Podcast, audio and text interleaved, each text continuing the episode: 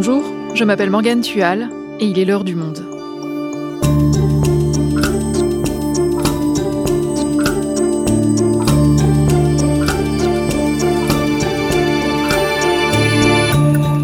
Aujourd'hui, tout le monde s'attendait à des cyberattaques majeures de la Russie contre l'Ukraine depuis l'invasion du pays le 24 février. Trois mois plus tard, des informations émergent sur ce qui se passe vraiment sur le terrain cyber. La Russie attaque bel et bien, mais l'Ukraine n'est pas en reste. Loin de là, la réputation de la Russie, connue pour ses hautes compétences en matière de cybersécurité, en prend même un sacré coup. Quelle est la nature de ces attaques? Font-elles d'importants dégâts? Et de quel côté?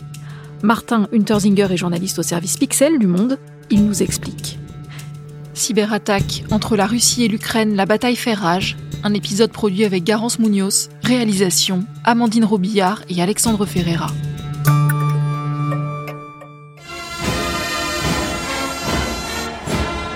Nous sommes le 9 mai à Moscou.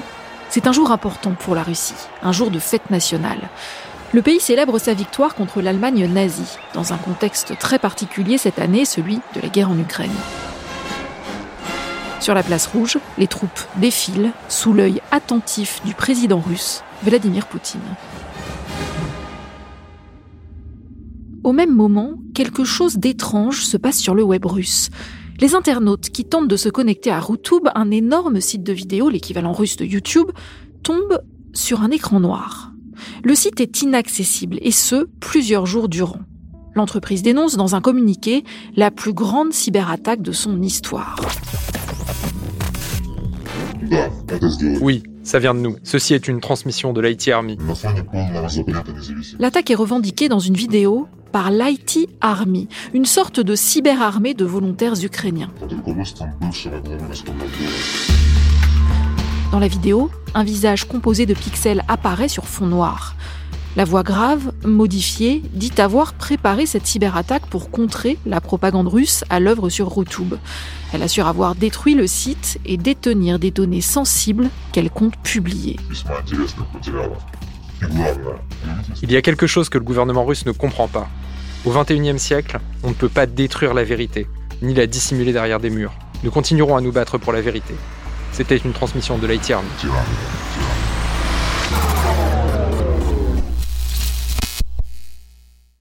Martin, quand on a préparé ensemble cet épisode, tu as dit que tu n'aimais pas le terme de cyberguerre qu'on entend souvent. Pourquoi?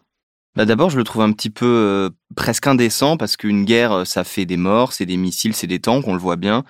Alors que là, on parle d'attaque informatique et jusqu'à preuve du contraire, euh, ça n'a jamais fait directement aucun mort. Et puis, je trouve qu'il est intellectuellement pas très utile parce que ça essentialise un peu ce qui se passe. Ça fait comme s'il y avait euh, des attaques informatiques euh, dans un espèce d'éther euh, indépendant du reste, alors qu'en fait, ce qu'on appelle cyberguerre, c'est toujours le versant numérique de la vraie guerre. Donc, je trouve que c'est pas très utile de parler de cyberguerre. Et donc sur le terrain de la guerre en Ukraine, les experts s'attendaient tous, dès le déclenchement de l'offensive russe, à des cyberattaques spectaculaires de la part de Moscou. Pourquoi ça paraissait si évident?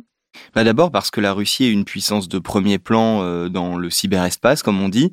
Il y a plusieurs raisons à cela. D'abord parce que euh, pour eux, c'est un domaine stratégique, la cybersécurité, qu'ils associent vraiment à la propagande, à la désinformation. Pour eux, c'est la même chose.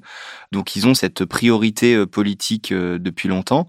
Là-dessus, il y a un terreau assez favorable puisque depuis l'époque soviétique, les mathématiciens, les informaticiens ont une très bonne formation en Russie. Donc, il y a ce terreau-là. Et puis, c'est difficile de savoir qui est derrière une cyberattaque, donc c'est très pratique pour un pays qui est un peu marginalisé. Et en Ukraine particulièrement, la Russie, elle s'entraîne, elle a lancé des attaques depuis 2014, depuis l'annexion de la Crimée. En fait, l'Ukraine est un petit peu le laboratoire cyber de Poutine. Son laboratoire, c'est-à-dire? Ben, En fait, depuis 2014, l'Ukraine a subi un très grand nombre de cyberattaques, bien plus grands que des pays comparables.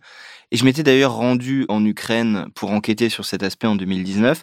Et ce qui m'avait frappé à l'époque, c'est à quel point les gens et les experts de ce domaine se vivaient comme déjà, bien avant l'invasion russe, comme en guerre contre la Russie, à la fois d'un point de vue des cyberattaques, mais aussi du point de vue des attaques qu'on appelle informationnelles, c'est-à-dire de propagande, de désinformation.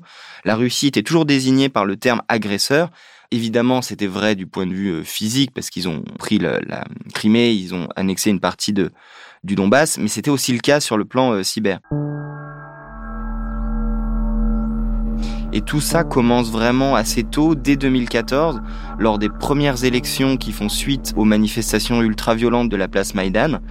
Des pirates russes ont quasiment réussi à afficher de faux résultats sur le site officiel des autorités ukrainiennes.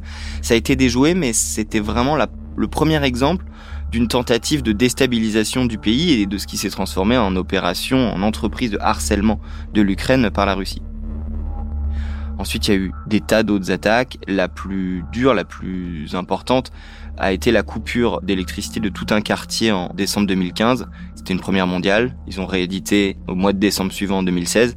Évidemment, l'apogée, c'est en 2017 avec une attaque par le virus qui s'appelle NotPetya.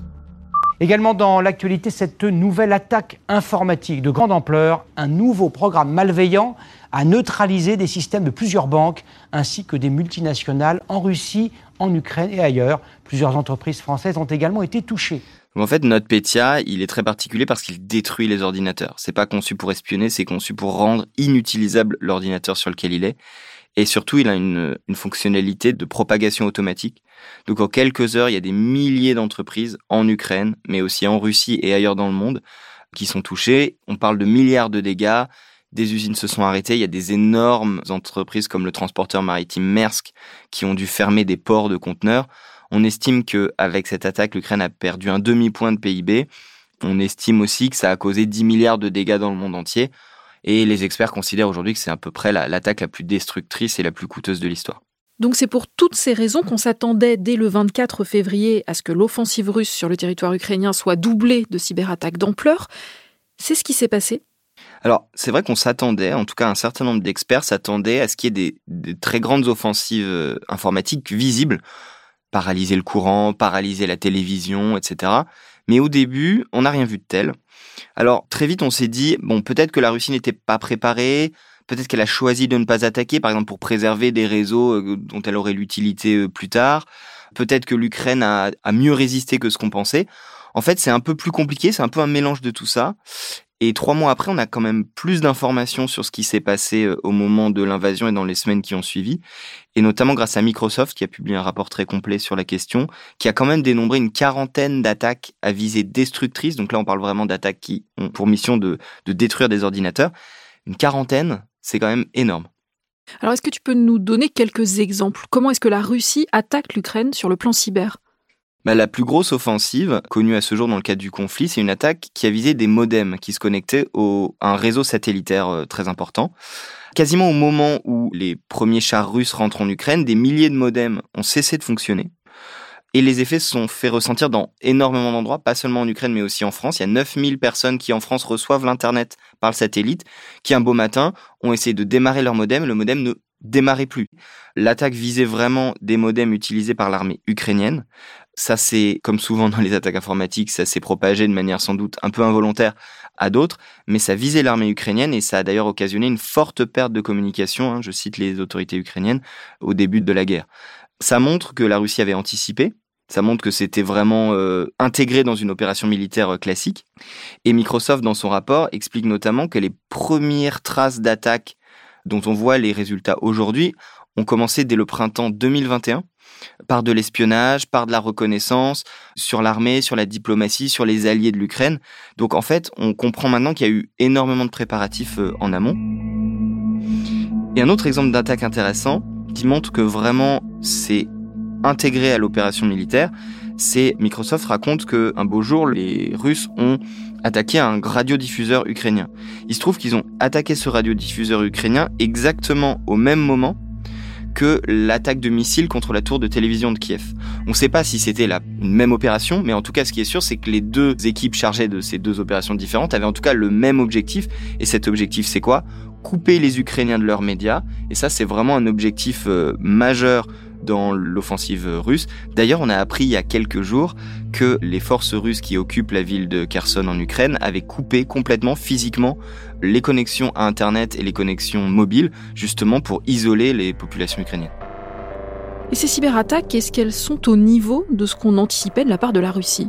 Bah, En un sens, elles sont moins efficaces et moins violentes que ce qu'on aurait pensé, même si, encore une fois, 40 attaques destructrices, c'est énorme.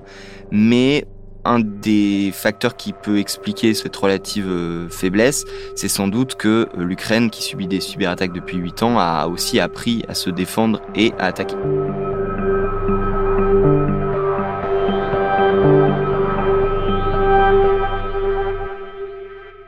Donc face à ces cyberattaques russes, l'Ukraine a su résister. Ouais, l'Ukraine a considérablement bien résisté. Je pense que c'est dû aux mêmes dynamiques que celles qu'on voit sur le terrain, où elle résiste mieux que prévu. Elle reçoit beaucoup d'aide de l'étranger, du point de vue euh, cyber également. Il y a des entreprises occidentales qui sont au chevet de l'Ukraine depuis plusieurs semaines. On imagine beaucoup de partage de renseignements en matière de cyberattaque et en matière de défense numérique, c'est très important pour déjouer les, les offensives adverses. Et puis, je pense aussi que les cyberdéfenseurs ukrainiens sont aguerris car ça fait quand même huit ans qu'ils se défendent contre des attaques de grande ampleur l'Ukraine étant le laboratoire euh, des attaques russes, il y a bien des gens qui savent euh, se défendre, ce sont bien les, Ukrainiens. Et puis comme en Russie, l'Ukraine a un, milieu informatique qui est très développé, il y a une grosse culture euh, à ce niveau-là, beaucoup de startups spécialisées dans la cybersécurité, ce qui aide aussi le pays à se défendre.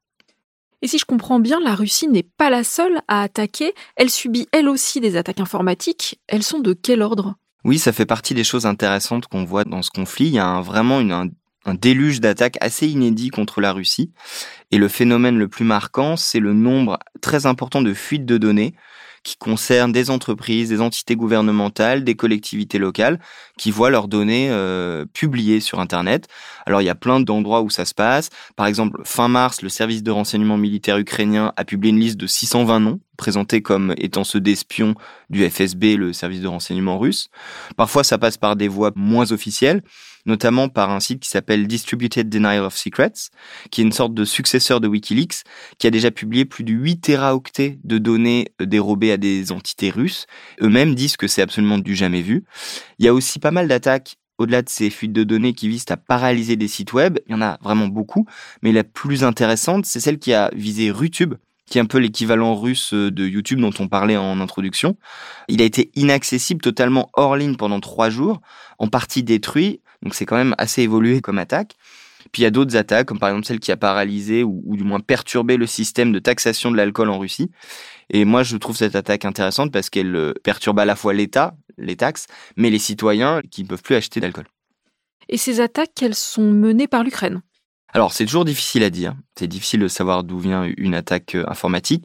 Mais évidemment, ça vient à minima de sympathisants de l'Ukraine, voire de l'Ukraine elle-même sachant qu'il y a différents acteurs qui sont euh, mobilisés sur, à ce sujet. Il y a des activistes avec un H comme hacker euh, qui euh, se sont mobilisés. Ce sont des groupes un peu au contour flou dont on ne sait pas exactement de qui ils prennent leurs ordres, qui se revendiquent parfois d'Anonymous et qui aident les Ukrainiens. Peut-être que ce sont des faux-nés d'État, qui aide l'Ukraine par ce biais-là. Ça, on ne sait pas, on le saura peut-être dans quelques années. Et puis l'Ukraine est elle-même très mobilisée. J'ai pu, euh, par exemple, discuter avec euh, Mikhailo Fedorov, qui est le ministre du numérique ukrainien. Alors c'est vraiment le cliché du ministre du numérique. Il est jeune, il a un sweat à capuche, euh, il a une Apple Watch. Le seul différence, c'est peut-être qu'il a l'air très très fatigué. Il m'a expliqué que le gouvernement avait appelé à la mobilisation cyber.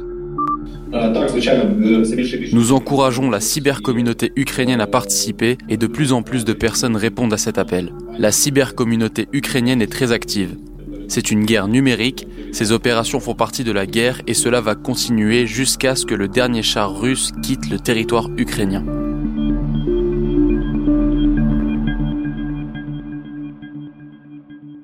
Donc le gouvernement appelle les Ukrainiens qui le peuvent à se mobiliser sur le plan cyber, mais concrètement ça veut dire quoi? Comment ça se passe?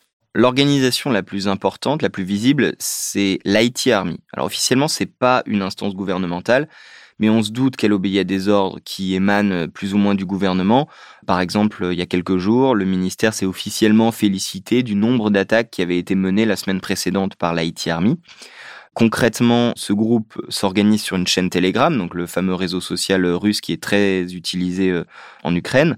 Participe à ce groupe alors il y a des professionnels, notamment certaines startups qui étaient vraiment euh, à l'origine de ce groupe-là, et aujourd'hui certaines d'entre elles reconnaissent à demi-mot euh, lancer des cyberattaques. Il y a aussi des citoyens qui n'ont aucune connaissance en, informatique et qui participent à cet effort-là, d'autant plus qu'ont été développés des logiciels vraiment très simples d'utilisation qu'il suffit d'installer sur son ordinateur pour lancer des, cyberattaques. Globalement, les, les Ukrainiens qui participent à ce groupe que j'ai pu euh, interroger me disent tous la même chose. Ils me disent j'aurais pu prendre les armes, mais comme je suis plus utile à lancer des cyberattaques, je reste chez moi et je lance des cyberattaques. Et ces cyberattaques justement contre la Russie, est-ce que ça fonctionne? Est-ce qu'elles font des dégâts? Alors déjà, il faut dire une, chose, c'est que ça n'a aucune conséquence sur le champ de bataille en tant que tel. Mais ces attaques multiples, ces fuites de données, ça pénalise les entreprises russes. Ça a un impact aussi psychologique. Ça déstabilise le pays. Ça le force aussi, alors peut-être que c'est un, effet euh, négatif, mais ça le force à augmenter ses défenses numériques. D'ailleurs, les autorités russes se sont exprimées à ce propos, avouant que la Russie était euh, visée par de nombreuses cyberattaques, et notamment Vladimir Poutine le 20 mai dernier. Le nombre de cyberattaques visant les infrastructures numériques russes n'a cessé d'augmenter ces dernières années. Et avec le lancement de l'opération militaire spéciale dans le Donbass, en Ukraine, les défis dans ce domaine sont devenus encore plus graves, plus sérieux, de plus grande ampleur. En réalité, une véritable agression est en train de se déchaîner contre la Russie, une guerre dans l'espace informationnel. Ce que je trouve intéressant, c'est que ça désacralise beaucoup la puissance numérique de la Russie, qui était un petit peu vue comme l'épouvantail dans ce domaine-là, à la fois sur le plan des cyberattaques euh, stricto sensu, mais aussi plus largement de la bataille de l'information en ligne. Alors dans cette bataille informationnelle entre les deux pays, quel est le rapport de force? Eh bien, c'est comme en matière de cyberattaque finalement. On s'attendait à ce que la Russie domine cet espace informationnel, cette propagande, mais c'est pas du tout ce qui s'est passé. Les Ukrainiens ont su faire passer leur message, créer des récits sur les réseaux sociaux, avec une stratégie euh, appuyée par le gouvernement très forte, coordonnée euh, une nouvelle fois sur Telegram. Ça peut paraître dérisoire et accessoire par rapport à la guerre, mais en fait, ça fait partie d'un tout qui embarque les décideurs européens, les opinions publiques, et au final, ça contribue au soutien de l'Ukraine, à l'envoi des armes, à partager des renseignements, des informations, à sanctionner la Russie. Alors pourquoi les Ukrainiens s'en sont si bien sortis? Eh bien, je pense que on en revient à leur expérience euh, sur le terrain. Les Ukrainiens étaient en guerre informationnelle ou en affrontement informationnel contre la Russie depuis huit ans. Là, on s'intéresse plus à cette question et à ce qu'ils ont à dire, mais en fait, ils sont aguerris, ils ont huit ans d'expérience derrière eux. Donc si je résume, contrairement à ce qu'on pensait au début de la guerre, il y a beaucoup de cyberattaques contre l'Ukraine et contre la Russie, mais l'Ukraine résiste mieux que prévu sur le plan cyber et informationnel, et la Russie, au contraire, s'en sort moins bien que ce qu'on pouvait penser. Dans quelle situation est-elle aujourd'hui et comment réagit-elle? Eh bien, les cyberattaques, l'affrontement informationnel dont tu viens de parler, tout ça avec le rideau de fer numérique qui s'est abattu sur la Russie, le retrait des plateformes étrangères, le blocage de nombreux médias. Aujourd'hui, la Russie, elle se retrouve extrêmement isolée sur le plan euh, numérique. Elle est en plus assaillie de cyberattaques. Attention quand même, elle reste puissante dans ce domaine-là. Et d'ailleurs, elle a mis en garde il y a quelques semaines dans un communiqué les pays occidentaux qui sème le cybervent récolte la cybertempête.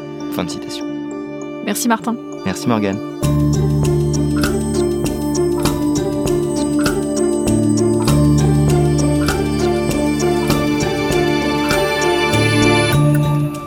Pour suivre toute l'actualité liée à la guerre en Ukraine sur le terrain militaire et cyber, abonnez-vous à notre site lemonde.fr. C'est la fin de l'heure du monde, le podcast quotidien d'actualité proposé par le journal Le Monde et Spotify. Pour ne rater aucun épisode, vous pouvez vous abonner gratuitement au podcast sur Spotify ou nous retrouver chaque jour sur le site et l'application lemonde.fr. Si vous avez des remarques, des suggestions ou des critiques, n'hésitez pas à nous envoyer un email à l'heure du monde L'heure du monde est publiée tous les matins, du lundi au vendredi. On se retrouve donc très vite. À bientôt!